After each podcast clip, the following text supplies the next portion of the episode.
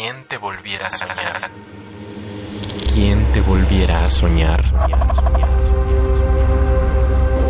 Infancia. El fondo negro, blanco. Los colores extranjeros se perdían en sí mismos. Nuestras voces diminutas, el miedo, el odio. Mi sombra me atrapa y a lo lejos los animales gritan mis pecados. El día noche explota en el cielo. La voz de mi padre pronuncia su odio.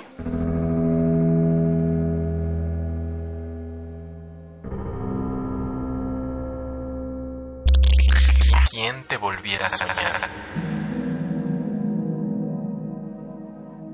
Me llamo Ariadna Gamesoto, tengo 18 años, soy del Estado de México.